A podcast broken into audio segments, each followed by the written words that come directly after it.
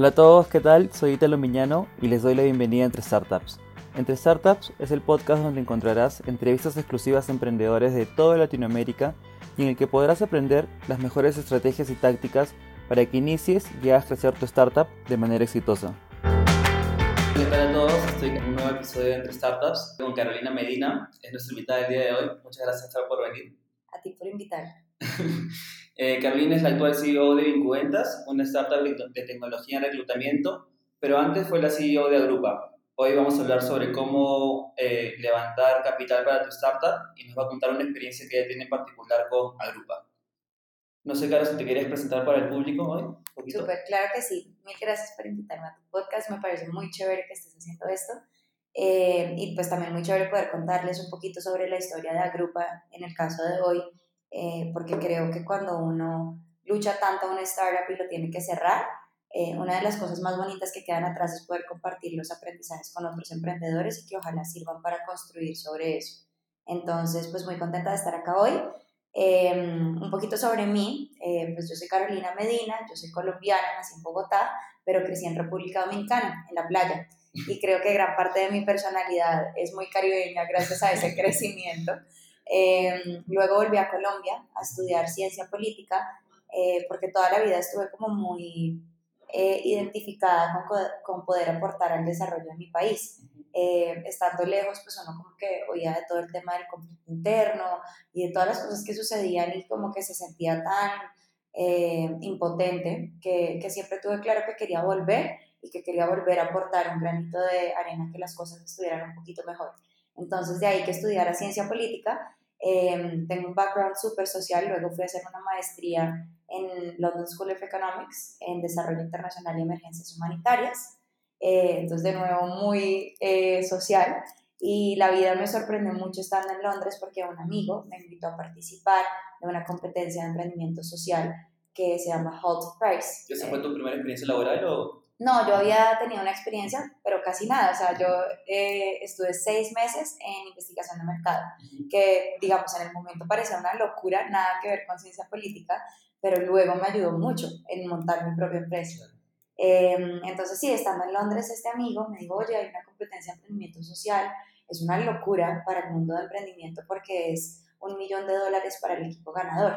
La organiza Holt Business School y la Fundación Clinton. En London. Eh, es en el mundo. Entonces, Holt Business School tiene como cinco o seis sedes alrededor del mundo, una de las cuales está en Londres. Entonces, ellos en ese entonces, 2012, lanzaban convocatorias en sus diferentes sedes y tú podías aplicar ahí y los equipos que ganaran esa regional pasaban a una aceleración en Boston eh, y a la final pues a competir por el millón de dólares. entonces Jonah, eh, que era mi compañero en ese momento de maestría, me dijo, oye, este año el, reto que lanzaron es de seguridad alimentaria en los barrios marginales urbanos de las ciudades en vía de desarrollo. Eh, ¿Tú no trabajaste en la FAO? Y yo como, pues sí, hice una práctica como de tres meses. ¿Qué, es la FAO para los que no conocen? La FAO es el Food and Agriculture Organization, entonces la Organización de Alimentos y Agricultura de la ONU. Em, yo hice una práctica ahí dos, tres meses y esa era mi gran experiencia en seguridad alimentaria. Eh, creo que también fue muy chévere porque justo esta experiencia de investigación de mercado me llevó a entender muy bien a las tienditas de barrio, porque trabajamos con Bavaria, van y con otros. Entonces, como que sumando uno más uno, resultó que tenía una experiencia chévere para aportar a este concurso. Em, y me uní y ahí empezó mi vida como emprendedora. Entonces, me gusta contar esa historia porque creo que debería eh, servir de motivación para otros que tal vez se sientan muy alejados del mundo de los negocios, eh, que sepan que yo no sabía la diferencia entre ingresos y utilidad, que yo casi que ni sumaba ni restaba. Em, y pues cinco años después tuve mi propia empresa, vendimos un montón, logramos inversión eh, y siento que, que, ya sé. Entonces, pues eso no debe ser motivo para desanimarse a emprender. No, claro, muy bonita esa historia. Y ¿Así fue como inició Agrupa o eso fue un emprendimiento paralelo? Así empezó Agrupa. Pues empezó la idea bebé de lo que se volvió Agrupa. Ese emprendimiento de la competencia se llamaba Socotex. Eh, Soco quiere decir mercado en Swahili y Tex. En Swahili. Y Tex porque era Text Message. Swahili es el idioma de Kenia y pues de varios países del este de África. Eh, y resulta que uno de los cinco integrantes del equipo inicial era keniata y pues básicamente teníamos que elegir entre hacer un piloto en Colombia o en Kenia y, y todo este boom de telefonía móvil para el desarrollo eh, con M-Farm, M-Pesa en Kenia, que no, pues es un tema súper conocido, los que no los conozcan los invito a que lo investiguen porque es que es un caso emblemático. Digital, totalmente. Exacto, una locura, entonces dijimos, no, pues tiene que ser Kenia. Entonces por eso el nombre como más, eh, más relacionado a Kenia, eh, donde hicimos nuestro primer piloto que duró un mes. Y sí, ahí empezó la historia del grupo. Perfecto. Y para los que todavía no conocen muy bien a Drupa, ¿nos podrías explicar en qué consiste Drupa, cuál era la propuesta de valor, eh, cómo trabajaba con los agricultores, con las tiendas de barrio? Sí, claro que sí. Agrupa, eh, Agrupa es una empresa social, o era una empresa social y tecnológica, que lo que buscaba era crear un grupo virtual de compra para las tienditas de barrio o almacenes o almacenistas, ¿no? Le dicen distintos casinos, eh, en los barrios de escasos recursos. Entonces, en Bogotá estábamos en estrato 3 a 0 eh, y básicamente este grupo virtual de compra para qué servía? Para que las tienditas de barrio no tuvieran que irse hasta el mercado central a comprar sus frutas y verduras, eh, que es algo que ellos hoy en día hacen todos los días. Todos los días. Todos los días, es súper ineficiente ese proceso. Eh, entonces ya no tenían que irse hasta el mercado central, sino que desde sus tiendas podían hacer el pedido de lo que necesitaban para el día siguiente y nosotros se los llevábamos hasta su tienda como si hubieran ido hasta el mercado central. Y un precio competitivo. Exacto, la gran diferencia era esa, que nosotros estábamos utilizando tecnología para generar economías de escala.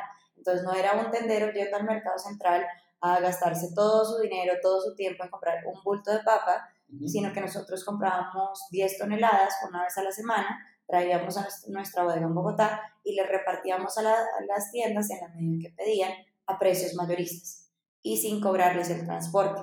Entonces, como un todo, básicamente el tendero se venía a ahorrar aproximadamente seis salarios mínimos al año.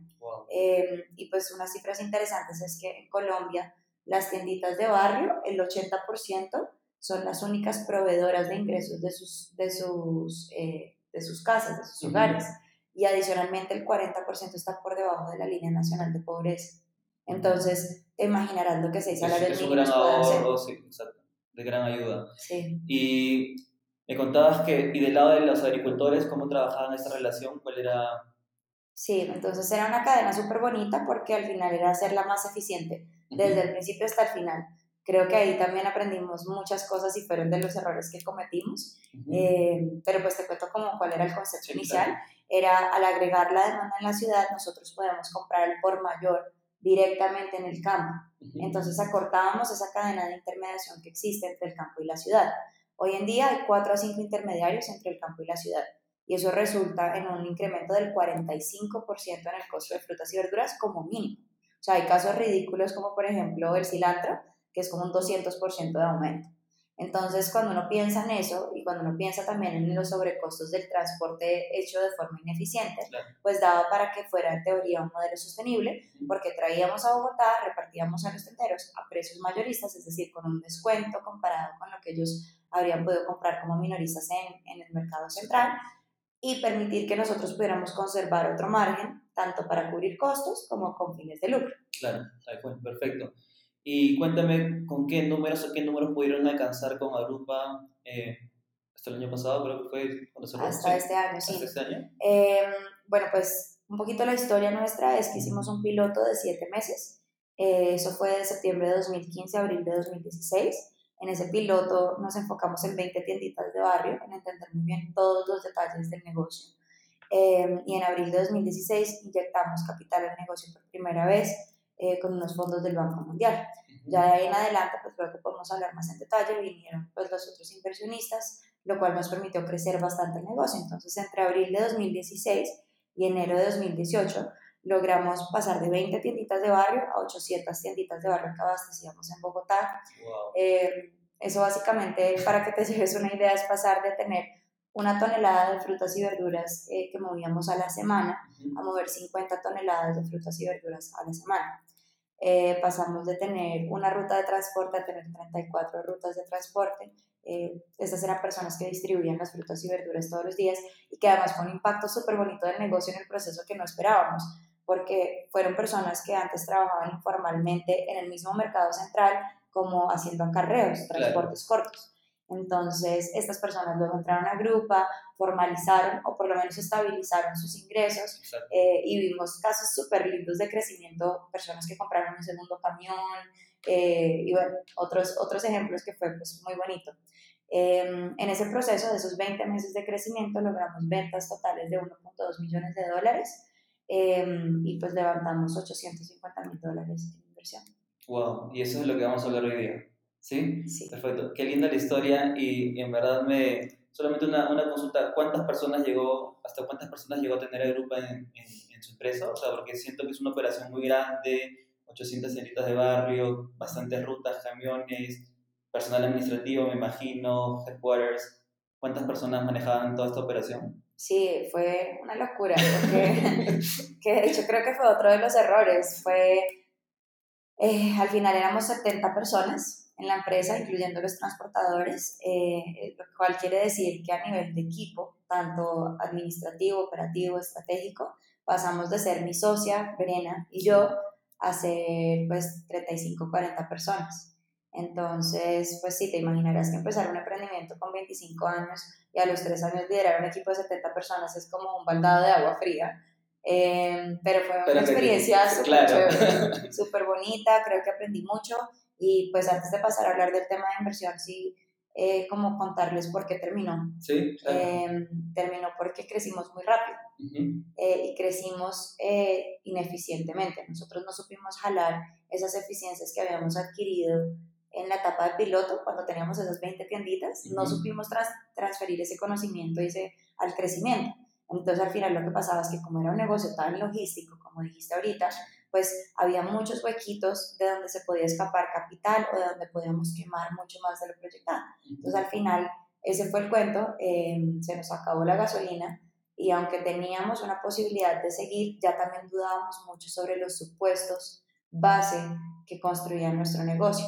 Por ejemplo, la relación con los agricultores, el hecho de poder hacer contratos a futuro, que es cuando tú compras toda la cosecha antes de... Eh, y bueno, otros supuestos que igual, pues si ya están más interesados, los invito a que lean en el blog nuestro porque de verdad que fueron demasiados detalles. ¿Dónde, eh, ¿dónde pueden visitar el blog eh, de Agrupa? El blog está en mi página web, es carolinamedina.co. Em, ahí está el blog en español y próximamente en inglés, espero subirlo. está bien, perfecto, listo. Entonces, ahora sí, muchas gracias por compartirnos esta historia en verdad de Agrupa y explicarnos y darnos un poco más de contexto de, de tu experiencia en estos últimos cuatro años.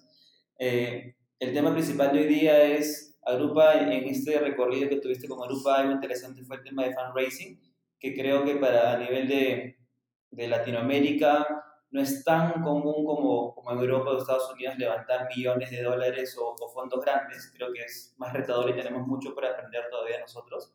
Entonces, eh, ese es el tema principal. ¿Cómo ustedes, cómo tú, con tu equipo de tu experiencia, hicieron para, para levantar casi un millón de dólares para? No sé si nos podrías contar eh, cómo empezó todo, cómo se dieron cuenta que, que tenían que necesitar ese dinero. Sí, ¿cómo? Claro, pues sin duda tienes toda la razón, o sea, esto es cero fácil.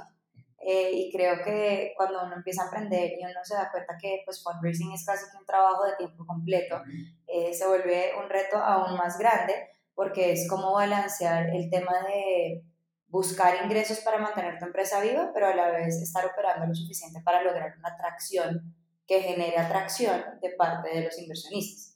Es decir, un poquito el huevo y la gallina, que creo que es el, como el dilema al que se enfrentan la mayoría de los emprendedores y que, y que de hecho es tema de otro de los blogs que, que, tenemos mi socia y yo, porque, porque es como, ¿cómo empiezo? Si no tengo ahorros y dinero y tengo, necesito dinero para empezar mi proyecto, pero, pero entonces no tengo, entonces ¿cómo lo empiezo? Pero si lo empiezo, entonces luego ¿cómo hago para buscar inversión? Eh, se vuelve como realmente un dilema. ¿Por dónde empiezo? Literal. Em, entonces para nosotras por dónde empezar es una historia de fracaso también, porque nosotras pues empezamos por esta competencia, em, fuimos uno de seis finalistas de más de 2.000 equipos que aplicaron en todo el mundo. ¡Wow! Sí, una locura. Eso fue en el año 2013. Entonces nos fuimos a Boston, eh, luego competimos en la final en Nueva York y recuerden que estábamos a un paso de un millón de dólares. Eh, la buena noticia es eso, estábamos a un paso de un millón de dólares y tuvimos una validación impresionante de lo que era el modelo.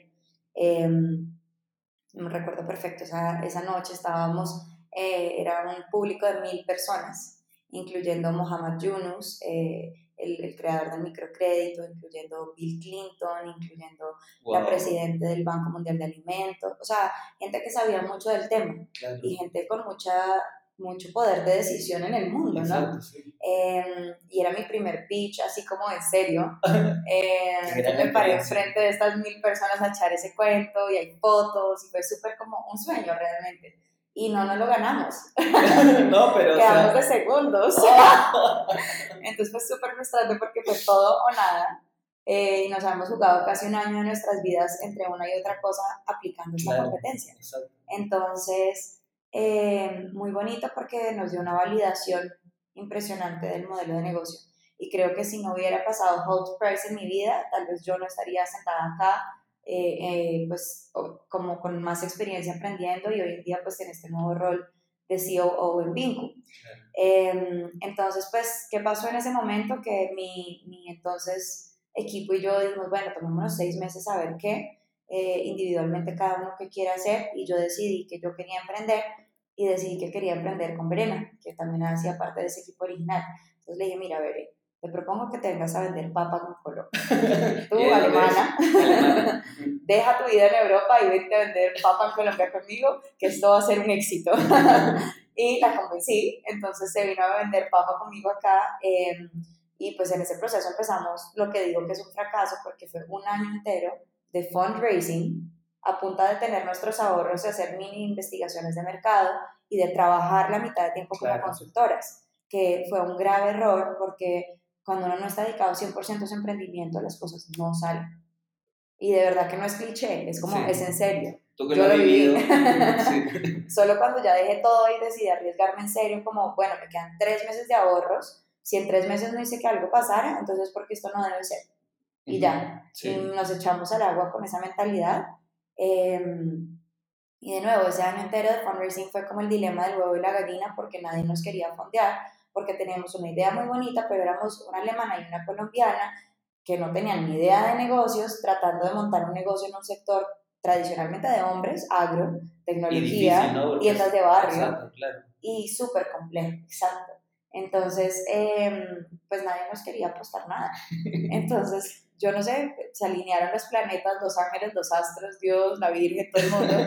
y en septiembre de 2015 nos entró nuestra primera inversión, que fue un premio que nos ganamos del Banco Mundial. O sea, ustedes venían trabajando, convenciste a tu socia, vinieron a Colombia, empezaron a trabajar, a buscar inversión primero o, o ya habían empezado de cierta manera a probar el modelo de negocio? Pues yo llegué a Bogotá en junio de 2014. En ese momento, con Socotext, nos habíamos ganado un premio eh, en Chile, que se llama Startup Chile. eh, de Startup Chile, el 90% de los fondos se fueron a Kenia, porque en Kenia uno de nuestros eh, iniciales partners también decidió seguir, pero al final cerró por temas personales. Eh, y 5 mil dólares me entraron a mí para tratar de hacer realidad el, sueño. el sueño acá. Entonces, Socotex Colombia, en ese momento. Luego fue que le cambié el nombre porque Socotex acá no quiere decir nada. Em, entonces, eso fue en junio de 2015 y en octubre de 2015 monté mi primer MVP, que fue una semanita con, una, con tres practicantes. Luego te puedo contar esa historia que me levanté por Facebook. Cuéntanos, cuéntanos un em, poquito de resumen. es que fue súper chistoso porque yo entré a un programa de aceleración que se llamaba el Programa Emprendedores de los Andes, que realmente les agradezco mucho porque me impulsaron a, a lograr mis primeras ventas. Eh, cuando uno empezaba este programa te decían, acá no te vamos a dar un diploma por terminar este programa, sino que vas a salir con una factura de ventas. Ah, Ese es tu diploma. Si no logras eso, no lograste el curso. Em, y eh, yo llegué sola, sentada el primer día, equipo solo de hombres, que además era súper frustrante porque eso ahí no mejorando, pero incluso en el 2015 todavía estábamos quedados. Em, ¿Y eso era solamente de emprendimiento o emprendimiento en el sector agrícola? Solo emprendimiento en general. Pero Tenía que tener un alumni de los Andes, pues de la Universidad de los Andes. Entonces yo llegué, me senté y cómo funcionaba este programa. Todas las semanas te dejaban una sola tarea y a la siguiente semana tenías que venir a reportar sobre qué habías logrado. Pues yo me senté y me dijeron los personajes como hicimos una excepción contigo, como por esta trayectoria que tiene Socotex, del premio, del piloto, la, la, la, pero acá no aceptamos eh, empresas con una sola persona. Entonces, pues debes conseguirte un equipo para la próxima semana. Y yo como... ¿De dónde sacas un equipo? Perdón. Y me dijeron, sí, pues porque no puedes estar solo. Y yo como, ok. Y la verdad es que todavía me habían movido mucho por los retos, entonces me dijeron que consiguiera un equipo y yo iba a conseguir un equipo. Entonces en Facebook me puse a postear el tema eh, y la semana siguiente estaba Carolina con tres voluntarias que se consiguieron. ¿Con tu equipo? Mi equipo, que hoy pues la recuerdo mucho a ellas, son tres niñas entre las que sobre todo recuerdo mucho a una estadounidense que se llama Tracy, eh, sin ella no habría sido posible ese primer MVP y realmente fue muy valioso para la historia de la grupo. Hoy es una gran amiga, ya no vive acá, vive en New Orleans y montó un food truck eh, de comida colombiana que se llama La Monita. se enamoró de la Se enamoró de Colombia. Entonces, pues sí, eh, haciendo la historia corta, digamos que lo que sucedió de ahí en adelante es que empezamos a aplicar muchos premios, muchas cosas, y era muy frustrante ver que nadie nos daba nada, pero también sabíamos por ese MVP de octubre de 2014 que si no montábamos algo a escala no iba a ser nada más que ser otro intermediario y no era lo que queríamos. Eh, mi socia llegó en marzo de 2015, continuamos la búsqueda, yo estuve como consultora entre abril y julio, no, entre enero y julio, y afortunadamente con Verena acá pues el negocio no murió, em, y entonces en septiembre entró el primer, eh, la primera inyección de capital con la del Banco Mundial. Esto fue un premio súper súper rebuscado, porque es que el Banco Mundial lanzó un call to action, un llamado a la acción, em, de como ellos querían ampliar su base de datos de herramientas que contribuyeran al desarrollo de pequeñas y medianas empresas en mercados emergentes y abrieron este llamado a la acción interna y externamente. ¿Fue un concurso mundial? Algo así, sí, era un concurso mundial y si tú eres parte del Banco Mundial, tú internamente podías proponer ideas también. Y le daban 100 mil dólares a eh, la idea ganadora para hacer un piloto. Sí. Entonces, pues está mandado a hacer para nosotros. Porque Mercados estamos aportándole. Pequeñas y medianas empresas. Y con el background súper, como los antecedentes muy académicos que teníamos las dos y pues supimos armarnos una propuesta muy estilo Banco Mundial. Mi socia se fue a Washington y presentó en, una especie de cumbre y con datos y con, o sea, muy académico. Claro. Cero emprendedor en el mundo de ese primer premio. Y nos ganamos, fuimos uno de los dos equipos en el mundo en ganarse esos 100 mil dólares. ¿Y qué crees que, fue lo que ayudó a que ustedes quedaran como ganadores para ese fondo?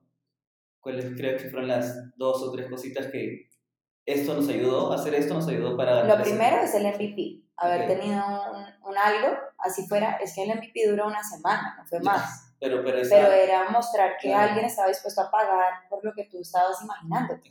Y que tú además tenías como, como las agallas de hacerlo. Em, el MVP, el equipo emprendedor, eh, sin duda ayuda mucho tener un equipo sólido. En ese momento éramos solo mi socia y yo, pero nos vendíamos muy bien. Pero que venían con un background muy, muy claro de, de esos concursos de Londres con, con la otra empresa, este, casi cerca a ganar un millón de dólares con un foro increíble, entonces creo que eso también valía. Sí, ayudaba eso mucho, como la historia nuestra ayudaba mucho, pero si te pones a ver, no éramos el equipo ideal, pues no teníamos a ningún logístico, a ningún comercial, eh, mi socia, no les he contado, pero mi socia es comunicadora, o sea, ella tampoco nada que ver. Nada nadie de agronomía. Pues ella hizo un MBA, luego eh, un Master in Public Administration, entonces algo de Administration, pero más public. Entonces, pues realmente eh, no éramos el equipo ideal, pero nos supimos vender muy bien y nos complementábamos muy bien a nivel de los roles que nos, nos habíamos asignado. Y en tercer lugar, creo que lo que hizo que, que nos ganáramos ese premio fue que, que vendimos la idea muy bien. Vendimos el sueño, vendimos el por qué esto iba a cambiar el mundo y cómo ellos iban a sumarse a algo muy importante. Al punto que hace como tres semanas nos llegó un correo de la persona que era nuestro punto de contacto en el Banco Mundial, eh, pues entre otras diciéndonos que el tiempo había demostrado que ellos habían entendido que el grupo estaba más avanzado inicialmente de lo que ellos pensaban. Eh, nunca dijimos mentiras. Claro, claro. De hecho, nos vinieron a hacer visitas y todo. Sí. Em, lo que pasa es que cuando uno realmente se cree un sueño, casi que lo... vende como si fuera realidad. Claro, y esa es la idea. Lo que, vamos a hacer es esto y nadie lo puede Esa es la visión, ¿no? Claro, esa es la visión, tú trabajas bajo, bajo esa visión. Exacto, entonces sí, creo que eso fue. Entonces, pues luego del Banco Mundial, eh, pues entraron primero 100 mil dólares A los seis meses hicieron un follow-on de 105 mil dólares. Em, nos empezamos a ganar distintos premios de emprendimiento, eso sí, aplicábamos a todo, porque por el tipo de emprendimiento que teníamos y como tú dijiste al principio en América Latina no es tan normal que alguien esté dispuesto a invertir en este tipo de empresas. La gente invierte en lo sexy, en el Rappi, en el Linio, en ese tipo de emprendimientos que son muy tech, sobre todo, pero no van a invertir en un emprendimiento de logística de frutas y verduras, porque no es sexy. Em, entonces teníamos que rebuscar como pudiéramos y fue súper desgastante porque por cada, no sé, cada 10 premios a los que tú aplicas, pone que te seleccionan como finalista 3 y de esos 3, eh, cada 10 te ganas uno. Entonces imagínate a todos los concursos que fuimos para ganarnos algunos pesos. ¿Y, y cómo hacían para eh, investigar en estos concursos? ¿Dónde encontraban? ¿Dónde buscaban? Sí, todo fue en internet. Inicialmente pues googleando como grants, googleando como social entrepreneurship, eh, prices, grants, sí, como muy por ahí y te van saliendo. Digamos que hoy ya conozco un par de páginas F6S o FS6, nunca recuerdo cuál es el orden, eh, AngelList, todos estos, ya hoy en día YouNoodle compilan muchos de los premios. Eh, en ese entonces todavía estaban muy crudos, entonces tocaba más manual. Em, pero yo creo que también una vez uno como que se pone en, los, en las listas de correos de varios de esos premios, se empieza a enterar del resto. Entonces es simplemente de meterte dentro del ecosistema, que era otra cosa que yo hacía mucho, networking, porque uno no sabe el de al lado en cinco años para qué va a servir. De hecho, así llegó nuestro segundo inversionista, nuestro tercer inversionista bueno, nuestro segundo y nuestro tercero. Eh, los segundos fueron Guaira, eh, la aceleradora eh, tecnológica de Telefónica. Ellos entraron con, con más de 50 mil dólares a nuestra empresa y nos dieron espacio de aceleración, de coworking, la, la, la. Em, y luego entró Social, Mercy Corps, Social Venture Fund, el fondo de Mercy Corps, que es una ONG em, de Inglaterra, sino, no, perdón, de Estados Unidos, Christian Aid es la de Inglaterra. Y ustedes postulaban, o sea, esos eran fondos externos, ¿no? ¿O estaban en Colombia un representante o cómo llegaban a esos fondos? Justamente te quería contar del de Mercy Corps porque a él lo conocí en un evento en San Francisco. Okay. Eh, para todos los que estén emprendiendo socialmente, es como el evento al que hay que ir. Se llama SOCAP, S-O-C-A-P, SOCAP eh, se hace anualmente en San Francisco y van todos los fondos relevantes de impacto. Eh, entonces ya conocí a Tim Rand, que se volvió como nuestro angelito de la guarda realmente, de los mejores inversionistas que tuvimos, porque cuando la gente habla como de smart money, él personifica eso. Eh, porque era una persona súper dedicada a nosotros, a entendernos como personas, a entender el emprendimiento, a sentarse en la junta y dar consejos valiosos, eh, no solo como a rendir cuentas, ¿no?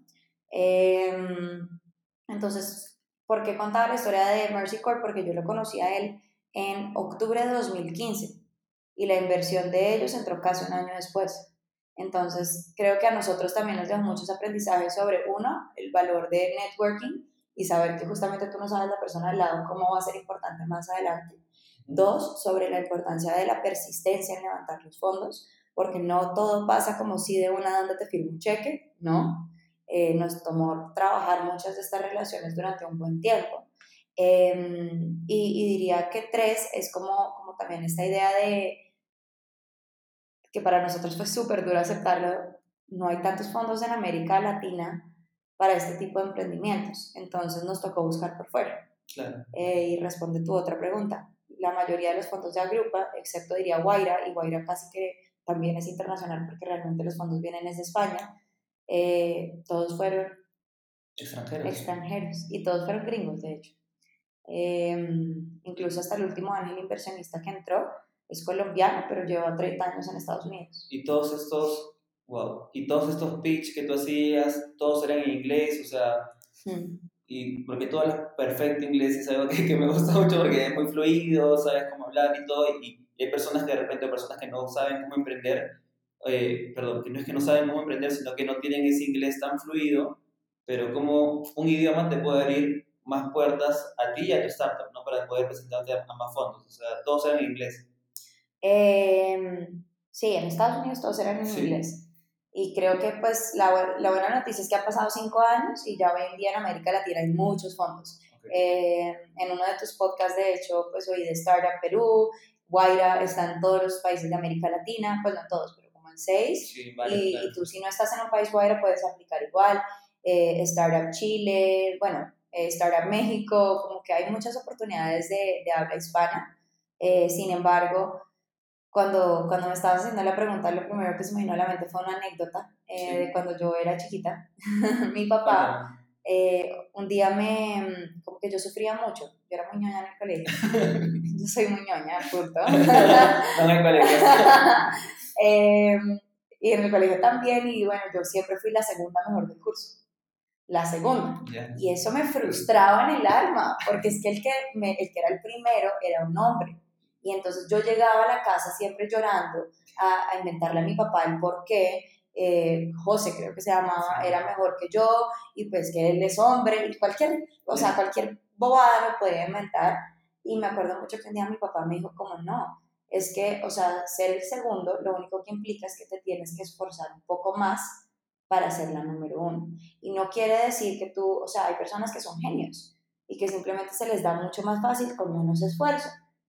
A ti no, tú te vas a tener que esforzar más si quieres ser la número uno. Y yo como, ok, y siempre se me quedó grabado porque yo creo que no hablar bien inglés, eh, digamos, en mi caso soy súper afortunada y no tuve ese reto adicional, pero si tienes ese reto adicional, pues no dejes que sea lo que te impida, esfuérzate más apréndete el pitch en inglés, díselo a alguien que sepa inglés y que te corrija la pronunciación, que el punto al final va a ser que puedas comunicar cuál es tu emprendimiento, lo suficiente para enamorar a alguien y luego el idioma no va a ser una barrera si ellos quieren invertir. Qué, qué gran consejo.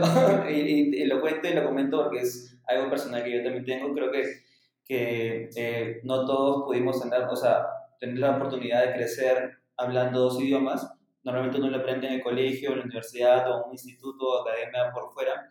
Y, y, creo que esto es valioso porque es cierto, o sea, viendo la historia de tu papá es eso, o sea, de repente no tuviste esta oportunidad, pero te toca esforzarte un poco más, no pongas peros, no pongas excusas, eh, practícalo. En el caso del pitch de la startup, simplemente apréndetelo, estudialo, eh, que te corrijan la, la, la, pronunciación y, y ya está. Incluso me imagino que hoy en día no creo que te vayan a vetar de concursos porque no sepas hablar inglés. Eh, creo que seguro logran ponerte algún traductor o algo. O sea, creo que tiene que haber opciones. Perfecto. Buenísimo. Entonces me estabas contando de, este, de los tres consejos que nos dabas para, para poder crear relaciones y ver cómo buscar inversionistas. Te hablabas sobre un tema de, el punto dos era sobre cómo generabas relaciones a largo plazo con personas que de repente podían invertir en tu startup el próximo año, en dos o tres años. Eh, no sé si podrías contarnos un poquito más de los detalles, cómo tú creaste esta relación, eh, de qué manera trabajaste. Sí, claro, y, me parece que se nota que haya retomado ese punto porque sí es de los más importantes. Em, ahí quisiera como contar dos cosas. La primera es, hay un reto adicional en ser mujer, porque construir relaciones con inversionistas que usualmente son hombres, se ve limitado cuando tú eres mujer en, en, una cosa muy sencilla y es que si yo soy un emprendedor hombre y tú eres un inversionista hombre eh, y yo me acerco a ti y te digo, oiga, eh, no sé qué, me, eh, me, interesa contarle de mi emprendimiento, porque no nos tomamos un whisky esta noche y le cuento bien, pues acá no hubo ningún problema. Vamos a tomarnos un whisky para contarle de mi emprendimiento. Pero si yo, mujer emprendedora, me acerco al hombre emprendedor, al hombre inversionista y le digo el mismo cuento del whisky, se vio fatal no está bien, porque, porque no está bien. Entonces, ¿por qué cuento esto? No porque me haya limitado a mí. Y de hecho, nunca usé la carta de es que soy mujer para. No, cero. Porque era como lo que decía mi papá, ponerme yo mis propias trabas. No. Pero sí lo confieso que es algo que le añade una complejidad adicional porque es como construir esa relación sin esas ventajas de, del tabú hombre-mujer. ¿Mm?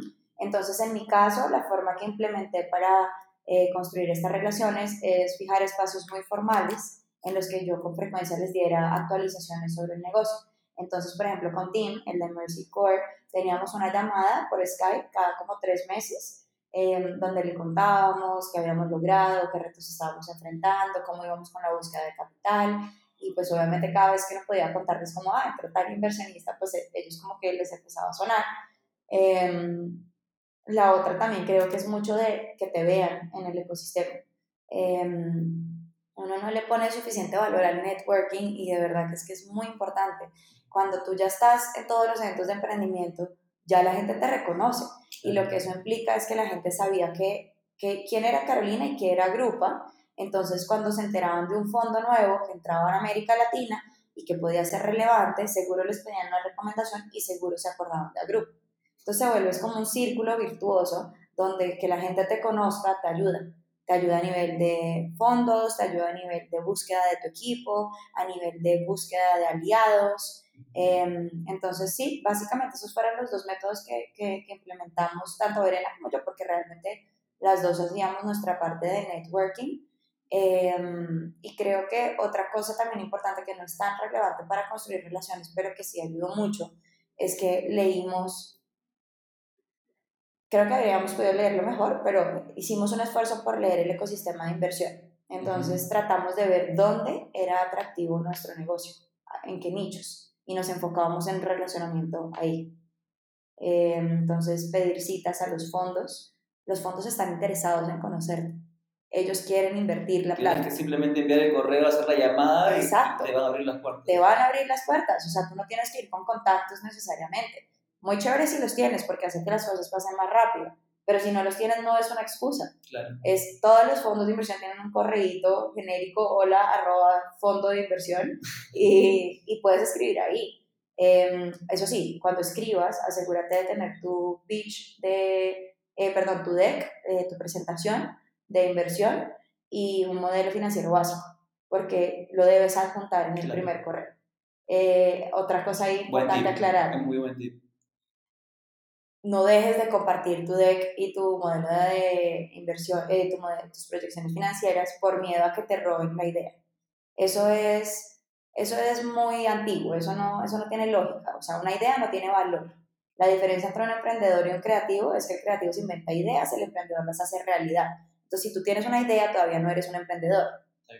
Entonces, no, no dudes en compartir tu idea, porque si hay alguien que se te adelanta en hacerlo, pues lástima con competencia, sí. esfuérzate en lo mejor, ¿no? Exacto. En cambio, si no compartes tu idea, si no compartes tu deck, si no compartes tu modelo, nadie va a enterarse de que existes y no vas a encontrar ese apoyo. Entonces, habla de lo que haces, comparte. Cuenta, cuenta a tus amigos, no tengas miedo de... Muy, muy buen consejo también, muchas gracias.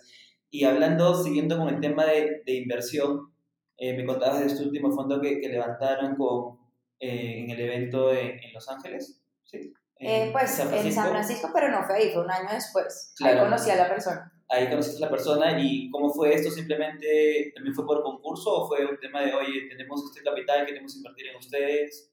No, pues mira, concursos, concursos nos ganamos el de eh, uno que es de Berkeley, que se llama Global Social Ventures, GSVC. Em, otro de Cartier, para todas las mujeres emprendedoras que estén haciendo esto, se llama Cartier Women's Initiative Award. Es una vez al año y premian con 100 mil dólares a la ganadora regional y con 30 mil dólares a la segunda y tercera finalista. Eh, nos ganamos un premio en Austin, Texas, de 5 mil dólares, eh, el Food and City Challenge y bueno, así varios otros, pero el resto fueron inversión, inversión es decir, Guaira, Juno Social Business, Mercy Corps Social Venture Fund y un ángel entraron como inversionistas inversionistas. Y el proceso con ellos fue muy formal, muy de, mira, acá te mando mi presentación y mi modelo, revísalo, si estás interesado cuadramos una conversación en persona. No es una realmente, eso termina siendo mínimo, mínimo cinco conversaciones eh, para convencerlos de que miren a fondo tu empresa. Una vez ellos ya como que ven a fondo tu idea, eh, lo que empieza es un proceso de, ok, estamos interesados, vamos a hacer due diligence o el, la debida diligencia, que es revisar todos tus documentos. Entonces ahí sí, cogen a un analista financiero que revise bien tu modelo financiero y que lo mejore. Usualmente en ese momento lo que hacen los fondos es crear un caso neutro, un caso pesimista y un caso eh, de éxito, em, para ver cómo el, el mejor y el peor caso. Exacto, medir su propio riesgo. Eh, ven mucho la, la, tasa de retorno, todos esos temas. Y, eh, y el due diligence también entra a ser más hacia el nivel de, pues dependiendo del fondo, por ejemplo, si es un fondo de inversión de impacto, al lado de impacto. Si es un fondo de tecnología, a tu producto tecnológico. Entonces entran a indagar más en lo que es más relevante para su tesis de inversión.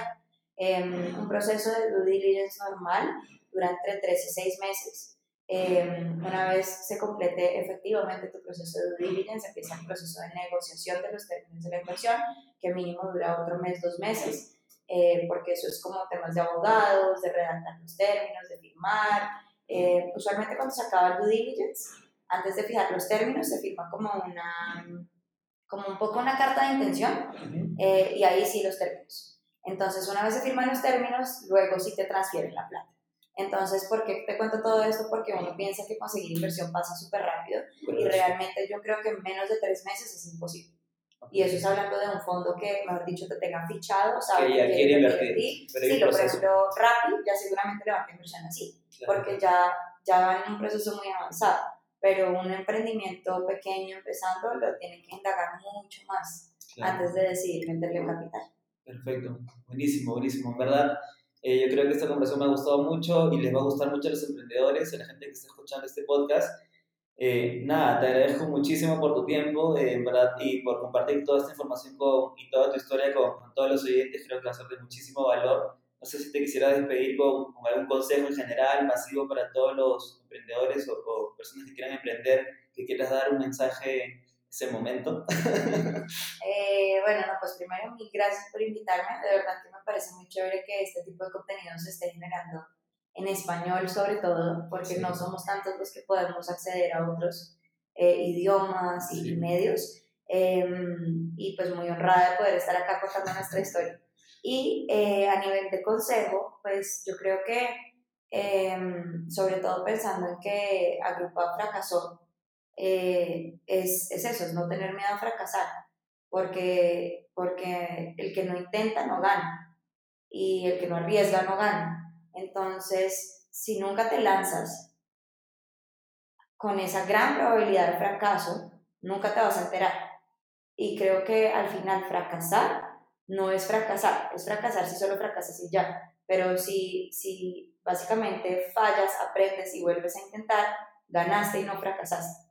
Entonces, eh, creo que ese es mi consejo, como no tener miedo y lanzarse, eh, así fracasa. Buenísimo. Muchísimas gracias, Carolina.